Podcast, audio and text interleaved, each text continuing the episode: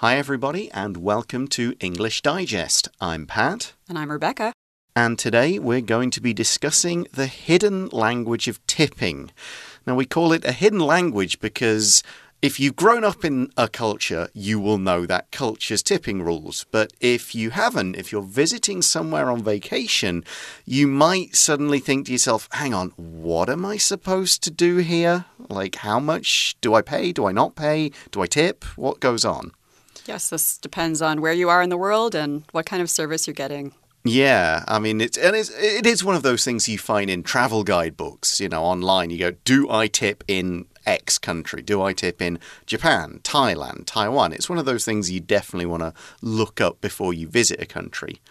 Um, in the UK, generally we would uh, tip tip on a meal in a in a proper restaurant, obviously not like a McDonald's or anywhere, and it would probably be around the ten percent mark.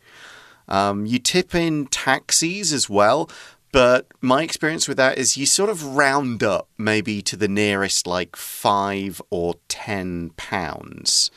But I will say a lot of this is what I would have done when the UK was a lot more of a cash economy. I went back to the UK in the summer and I almost never use cash at all.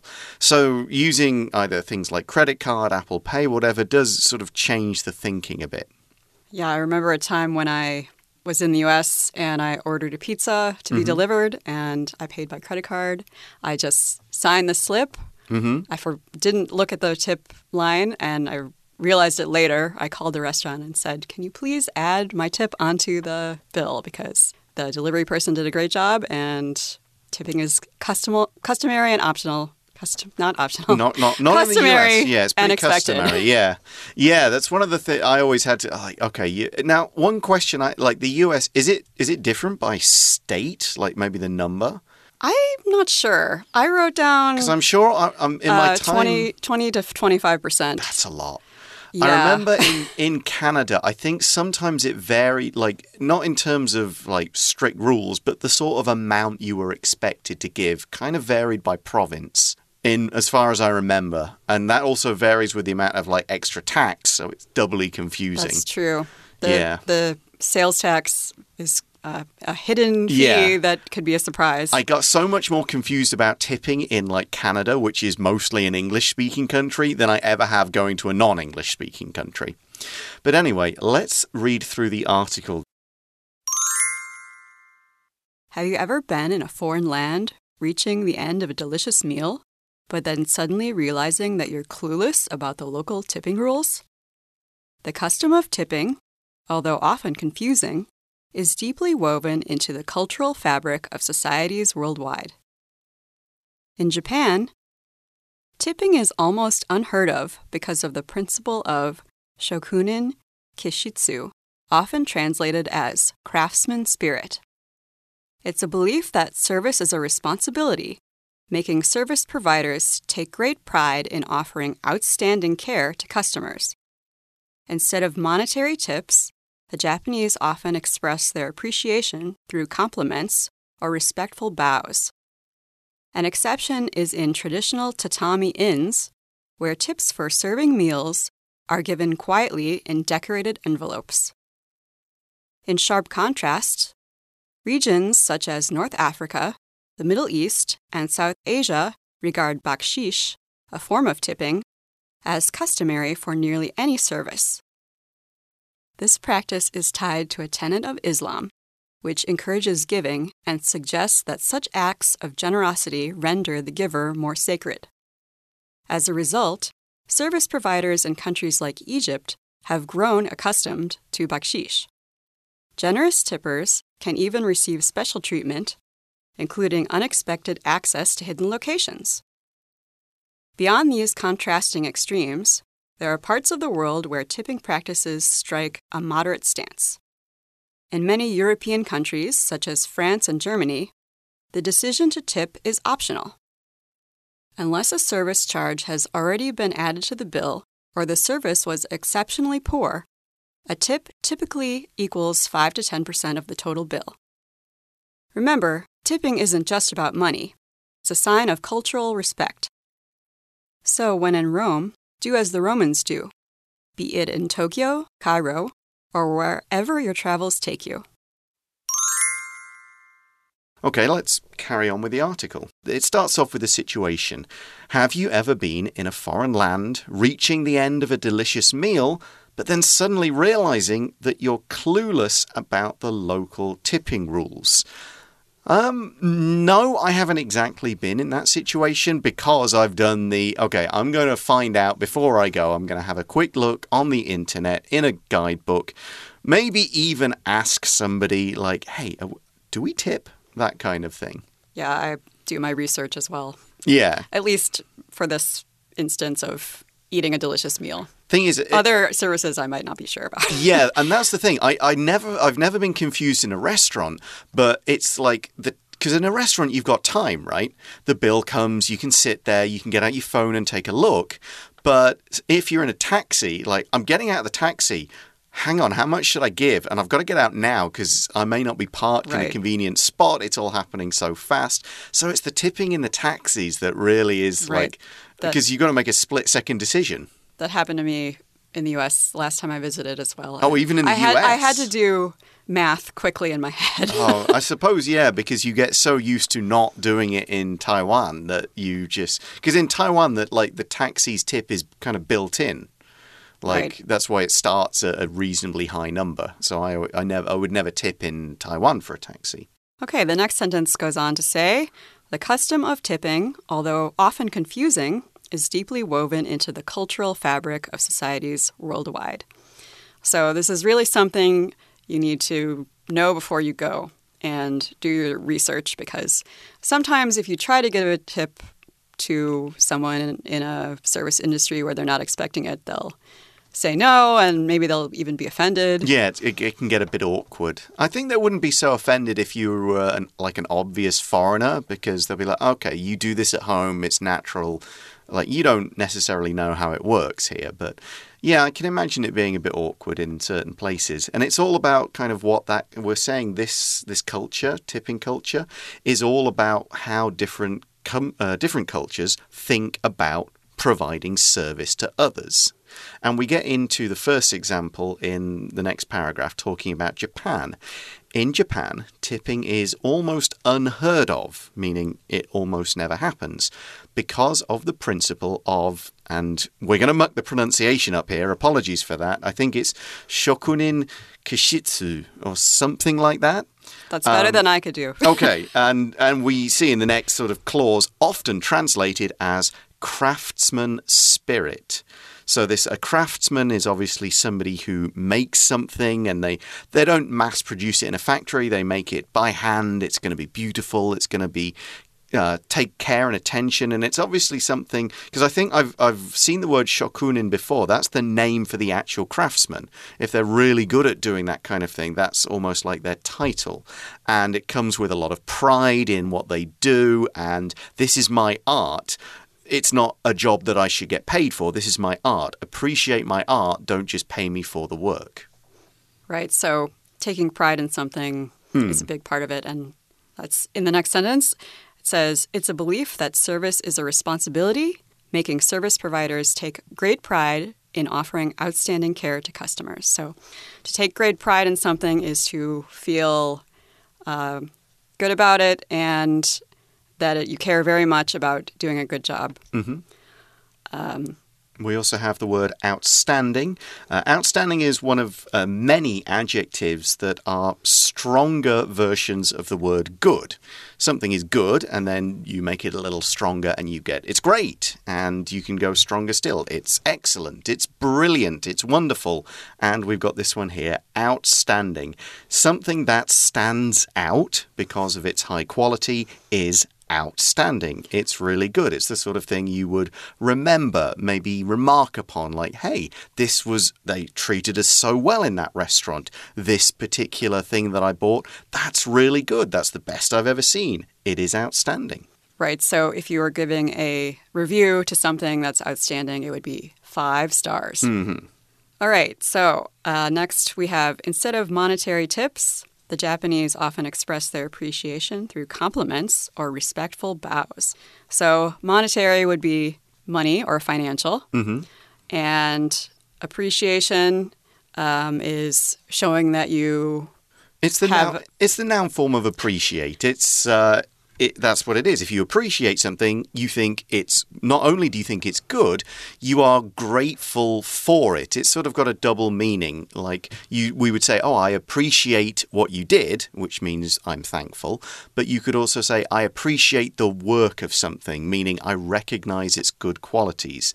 So if you're expressing your appreciation, you are both saying thank you for what you've done and you're recognizing its high qualities by taking the time to either say thank you or as the next word we're going to look at is compliment what's been done or what's been given. Okay, so a compliment for in this case might be that was such a delicious meal, Mhm. and I want to say thank you to the chef Yeah. for this great ramen. Yeah, I you know I've never actually done that. I don't think I've ever told a waiter or anybody like say thank you to the chef. I don't think I have either. I think I may have said it if it's like you know you know sometimes you're in like a, a like a night market or a really small kind of food stand when the chef is both like the chef and the waiter.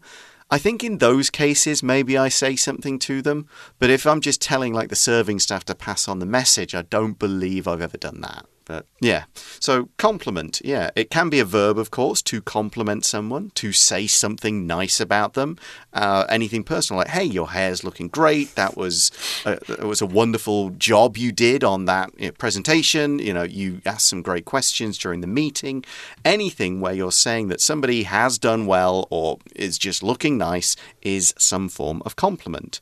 So here you'd be saying like, "Wow, thank you so much for the nice service. That food was delicious." And that's one way people do it, but they also do it through respectful bows.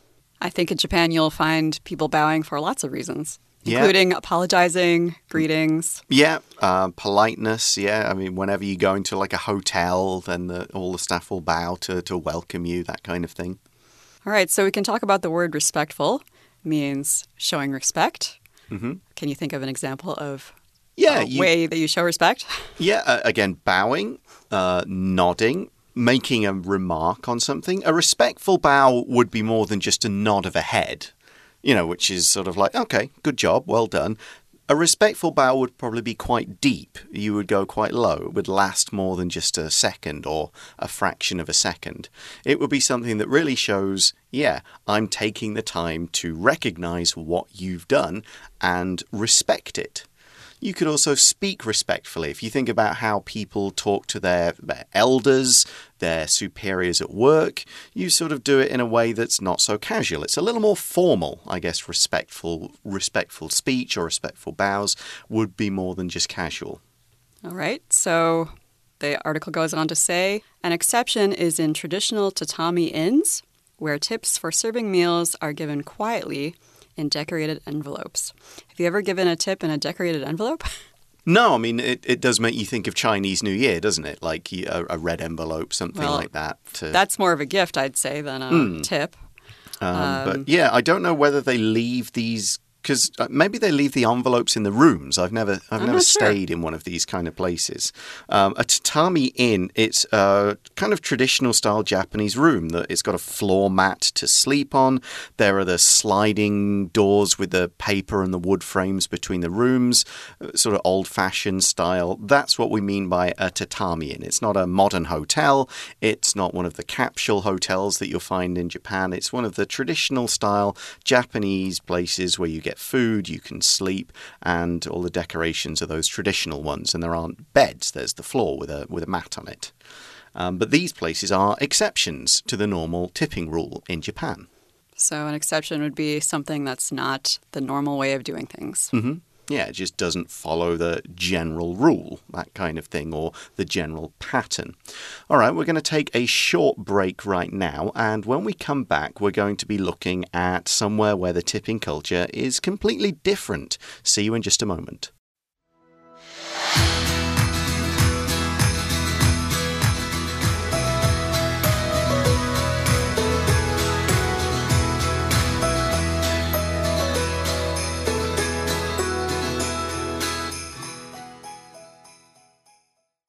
And we're back.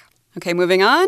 In sharp contrast, regions such as North Africa, the Middle East, and South Asia regard baksheesh, a form of tipping, as customary for nearly any service.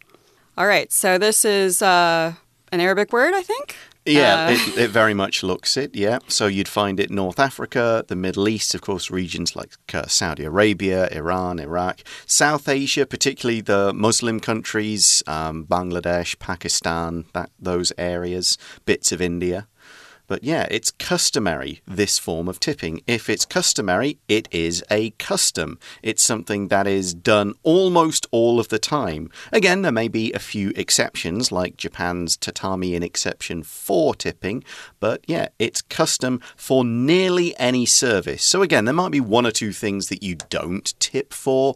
Maybe if, you know, you wouldn't tip like a bus driver, I presume, but uh, it does look as though a lot of things are tipped for. And as well as the sort of language, there's a religious element to why all of these places have this rule. Right, so uh, we see this practice is tied to a tenet of Islam, which encourages giving and suggests that such acts of generosity render the giver more sacred. This is not one of the five pillars of Islam, but I think it is related to one of them, which is um, alms giving. Yeah, charitable giving I know is one of the big big parts of Islam. It's and that's why we say it is a tenet. A tenet is a principle or a belief and it's especially used to describe one of the main ones of a particular religion or philosophy. So whether that's kind of the culture of giving, whether it's the culture of uh, looking after people, a modesty, whatever it is, if it's a key belief of a group, a society, a culture, a country, then we can call that a tenet. Okay, and we see the word generosity, which is the noun of generous, mm-hmm. which means Giving. Giving. Yeah, exactly. being um, and it could be giving money, it could be giving time. Uh, so you can use generosity in a different way. If you're always helping out other people and giving people your time to show them, you go, that person is very generous. Even if they're not actually giving money or something like that. But of course, you can describe people as generous if they're happy to lend money or give it and not ask for it back. They give to homeless people, that kind of thing. So these acts of generosity, the act of being generous, render the giver more sacred. Render essentially means make. It just means to cause them to be or to make them become. So if you give, that kind of means you become more sacred. Now, this doesn't mean there's like a, a transactional element to it, like a selfish element, like, oh, I gave money today, I'm more sacred. That's not how it's looked at. It's just if I want to be a proper Muslim, somebody who is following my religion properly, I will give. That is how I do it. All right, so um, moving on.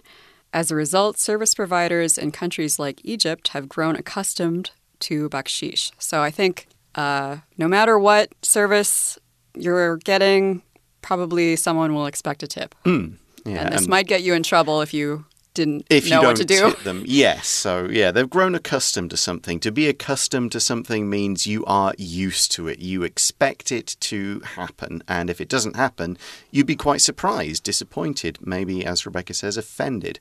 We've also got some grammar here. It's just the, the simple present perfect tense. If you have grown accustomed to something, that's it's kind of like using the passive voice. Um, but it's also just the normal present perfect have or has plus the PP form grow becomes grown. Just means it started sometime in the past. We don't know how long ago. The time really isn't important in a perfect tense sentence, and it is still going on today. People are still accustomed to baksheesh. Something I have grown accustomed to here living in Taiwan is hearing the garbage truck almost every day. Exactly, or, or the humidity. You, it's quite easy to grow accustomed to it if you've lived here as long as we have. So there is a bonus though. If you are in one of these countries and you do tip and you do it generously, that's the adverb form of generous. We see in the article generous tippers can even receive special treatment, including unexpected access to hidden locations. So, access is is the ability to go somewhere, the ability to enter somewhere that you might not normally have. So, what this sentence means is if you're very generous and tip somebody, they might show you, hey, since you've been so nice to me, let me repay that favor. There's this great restaurant like down this alley and on the left. It doesn't look like a restaurant, but it serves great food. And they wouldn't tell that to just anyone.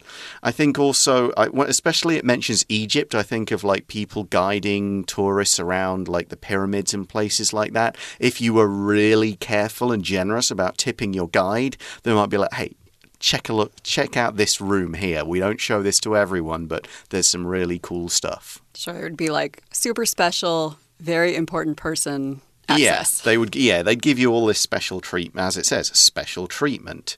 So there's two quite different approaches to tipping in Japan, where it's almost always never, and in uh, Islamic countries, in the African, uh, sorry, Arabic areas, where you'd be expected to tip at all times. And then there's sort of in the middle, which is what the next paragraph focuses on. Right. So let's see. It's Beyond these contrasting extremes, there are parts of the world where tipping practices strike a moderate stance. So, moderate is in the middle, mm -hmm. and stance is the state of things happening. Yeah, it's it's also like your opinion on something, how you look at it, how you believe it. So it, it, you could ask someone, "What's your stance on politics? What's your stance on this particular issue or question? And if you've got a moderate stance, you go, well, I can see the good and bad of both sides. I'm not completely convinced either way. I can see how it's good, but I can also see how it could be better. That kind of thing. The article continues In many European countries, such as France and Germany, the decision to tip is optional. If something is optional, it is an option. It's a choice. It is up to the person who is going to make the action. So if you're in France and Germany, you can choose to tip. You can choose not to tip. And either way, you're not really going to offend somebody. You might slightly disappoint somebody if they think they've done a decent job and deserved one, but they're not going to sort of really like angrily come after you and say, hey, you didn't tip they would just kind of shrug and go, okay, that person didn't tip. But if they receive it, they'll be very grateful. They'll say thank you. See, as an American, for me, this is hard to believe because uh, service industry workers in the U.S. really depend on their tips they, for their salary. Yeah, they absolutely do. It's it's quite it's a bit different in in the EU. The rules are slightly different about it. So I can understand why tipping is is an optional thing, especially in with the EU being such a mixture of different countries and beliefs, it's, you know, even within a single country, it can be quite difficult to navigate that. Okay, so the article goes on unless a service charge has already been added to the bill or the service was exceptionally poor, a tip typically equals 5 to 10% of the total bill. Uh, to me, this sounds pretty low. Mm. Uh, to me, it sounds like okay, that uh, five uh, percent would seem a bit low. I would uh, ten percent is which is what what you'd probably find in most parts of the UK, and it's also the standard service charge, certainly in the UK. So to me, 10%, that's like, yeah, perfect. That is the amount I would expect to pay. If it's higher, like in the States, I'm like, wow, that's a big tip. But as you said, I, I do know that the, the staff do kind of need it a lot. Sure. I think in restaurants, especially, it's in the US, they're expected to tip 20 to 25%. Mm. And any less than that, it's it's, it's very rude. stingy of you. okay. So a service charge is something that you see in a lot of places in Taiwan. It means that the 10%, which is pretty standard in Taiwan as well, has been automatically added to the bill. If you call for the bill, you get the receipt. It will actually say 10% service charge. It'll do the calculation for you and just give you the final result. Now, what I've never done or seen done is Taiwan in Taiwan is like refuse to pay the service charge. I don't know if you can refuse and just say, no, I didn't think the service was that good. So I'm not sure how it works. I mean, I have been in places where, I mean, I remember one place like there was a bug in the, a small bug in the meal. But in that case, you wouldn't wait until the end to complain and say, I'm not paying the service charge. You complain straight away and they will then offer maybe to remove the charge or take some other money off your bill, replace the meal. But yeah, I, I kind of like the service charge because it takes away any having to think about it. It's just, okay, it's automatically added, pay it, done, leave the restaurant. I've been in places where there was a 10% service charge, but I could tell the servers were working so hard that I gave them an extra tip on top of that. That you see, that's really nice. But I guess that's also a cultural thing because as somebody who's used to paying a lot more in the States, you'd kind of feel like, well, only 10%, I think I can go higher. You know, that would be normal. So, and, but it doesn't really matter about the money, and that's how we kind of conclude this article. Remember, tipping isn't just about money, it's a sign of cultural respect, whether you're saying, Thank you very much for this service, I would like to reward it and recognize it, or you're saying, I recognize your service is really good, so I will give a respectful bow and give a compliment, but I wouldn't dream of offering you something as as kind of normal as money for what you did, like in Japan. So it is a sign that you understand the culture of where you are and you want to follow it rather than just kind of doing your own thing. Right, and that goes into our last sentence. So when in Rome, do as the Romans do. Hmm, very fa famous idiom there. Right, so it means uh, no matter what your own culture and custom is, when you go somewhere else, you have to follow their custom. Mm -hmm. So um, this is be it in Tokyo, Cairo, or wherever your travels take you. So yeah. I think what we've learned from this is to do your research in, in advance before you go somewhere so you know what to do and you don't embarrass yourself. Exactly, yeah. Cairo, of course, is in Egypt for those of you who are like, huh, which one's that? And yeah, it's Egypt since we mentioned Egypt. Um, and the the phrase "when in Rome, do as the Romans do." I think it was it was a, a bishop who went to yeah, it was a bishop who went to Rome uh, where they did things differently to where he was from, and he just uh, it was about when they took the evening service or something. He says, "When I'm in Rome, I do the evening service. When I'm at home, I don't." And so that was just, it became when in Rome, do as the Romans do. And that is all the time we have for today. Thanks very much for listening, everybody. For English Digest, I'm Pat. And I'm Rebecca. And we will talk to you again soon. Bye bye.